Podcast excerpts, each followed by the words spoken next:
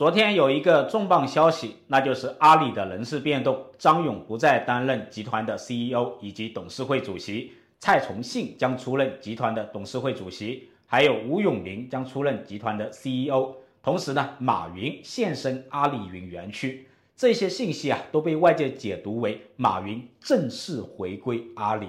但是呢，投资者好像把这些消息解读为负面信息。昨天晚上，阿里巴巴美股大跌百分之四点五，这到底是怎么回事呢？各位舍友好，欢迎来到清河直播间，我是清河，今天是第二十五期，我们一起来讲一讲阿里的这一次人事变动，以及马云这一些年他背后的一些逻辑。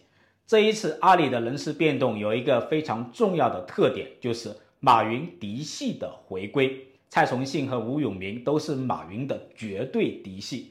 蔡崇信啊，是阿里十八罗汉之一，他也是创始人，还是永久合伙人。阿里巴巴只有两位永久合伙人，一位是马云，另外一位就是蔡崇信。蔡崇信呢，早年啊是在耶鲁大学获得经济学学士以及法学博士，可以说是一位非常专业的人才。在一九九九年，他辞去了投资公司的工作，然后投奔马云。他可以说是内外兼修。对内搞阿里巴巴的组织建设，对外呢搞收购、搞上市，绝对是阿里巴巴的幕后功臣，是马云的幕后智囊。吴永明呢，也是阿里巴巴十八罗汉之一，也是创始人之一和合伙人之一。他是阿里最早的程序员啊，早在湖畔花园、丰和园的时候，他就跟马云一起创业，当时公司只有四个人，其中一个就是吴永明。可以说啊，吴永明是马云的绝对心腹，在阿里巴巴内部啊，人们称吴永明为吴马，一个是幕后的智囊，另外一个是绝对的心腹。这两个人重新坐镇阿里，是不是意味着阿里的创始团队重新掌管阿里？是不是意味着马云重新回归、重新掌权呢？怎么理解这一次阿里的人事变动呢？我的基本观点是，这一次调整对阿里内部来说啊影响很大，但是对外界来说啊，它没有新内容。什么意思呢？它既不是马云的正式回归，也不是马云的退败，而是在执行马云在回国之前就已经达成的共识、达成的平衡。什么共识？什么平衡呢？我把它概括为切割蚂蚁，分拆阿里。马云引荐，换句话来说啊，马云在回国之前呢，就已经达成了平衡。这个平衡就是上面所说的切割蚂蚁，分拆阿里。马云引荐，马云回国呢，就说明了这些事情都已经确定下来了。接下来就是去执行落实这些事情。我们来看这是平衡哈，先看切割蚂蚁，分拆阿里，这很容易理解啊。但是呢，为什么要切割蚂蚁，分拆阿里呢？很多人认为啊，马云现在的情况，阿里现在的情况，是因为马云上一次在外滩演讲中讲错话了。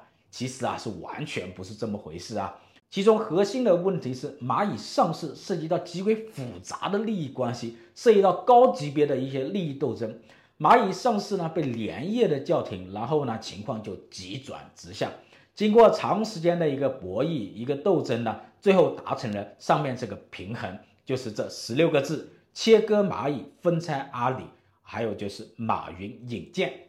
那切割蚂蚁，分拆阿里呢？表面上来看是马云这一边呢有些退让，但实际上呢，它也是一个平衡。切割蚂蚁一定程度上啊可以保全阿里，分拆阿里呢一定程度上可以保全它其他的业务。但是呢，这意味着啊削弱了阿里的一个整体的力量，也意味着削弱马云对阿里的一个控制权。这就是一种平衡啊，然后就是马云引荐，这可能很难理解，什么叫马云引荐呢？这里主要指的是马云的处境，核心来讲就是马云对他公司的一个实际的掌控权。我为什么用引荐这个词呢？引荐这个词的意思啊，它有若隐若现的一个意思。这里面呢有两个平衡，第一个平衡就是马云回国，说明他的处境已经得到改善。昨天马云现身阿里云园区，是马云在外滩讲话之后呢，应该是第一次正式的公开亮相。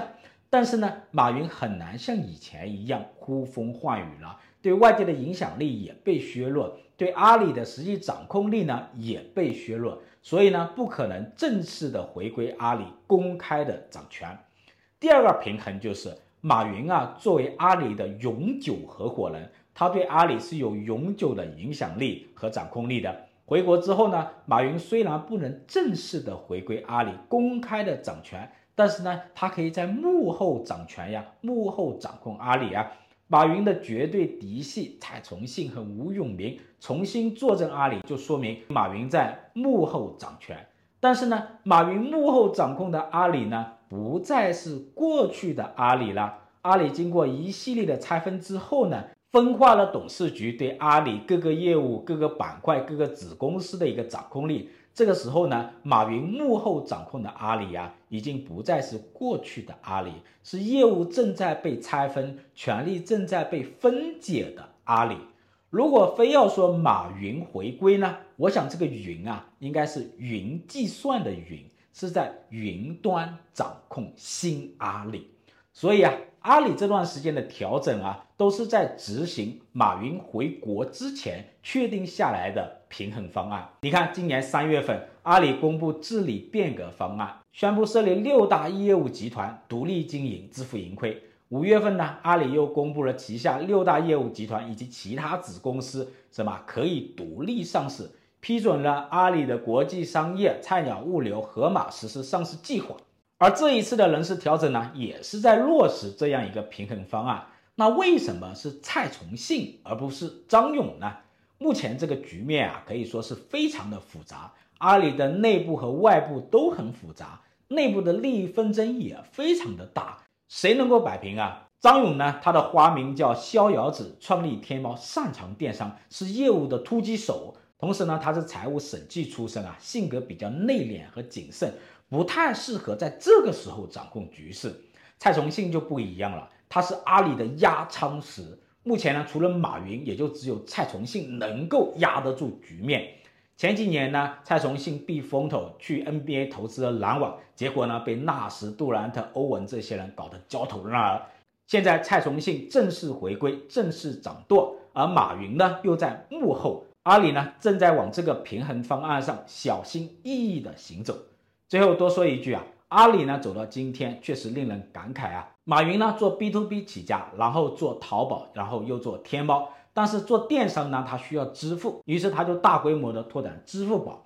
那支付宝呢，最初啊，它是一个支付通道，然后又跨界到金融业务，这就触及到了边界。马云在当时迫于监管的压力啊，让支付宝的国际投资者出局，然后呢，支付宝的金融业务就越来越大。里面涉及到利益关系就越来越复杂，最后呢，在上市敲钟套现前一刻被叫停。如今呢，蚂蚁切割，阿里拆分，马云回国引荐，这也算是一种平衡。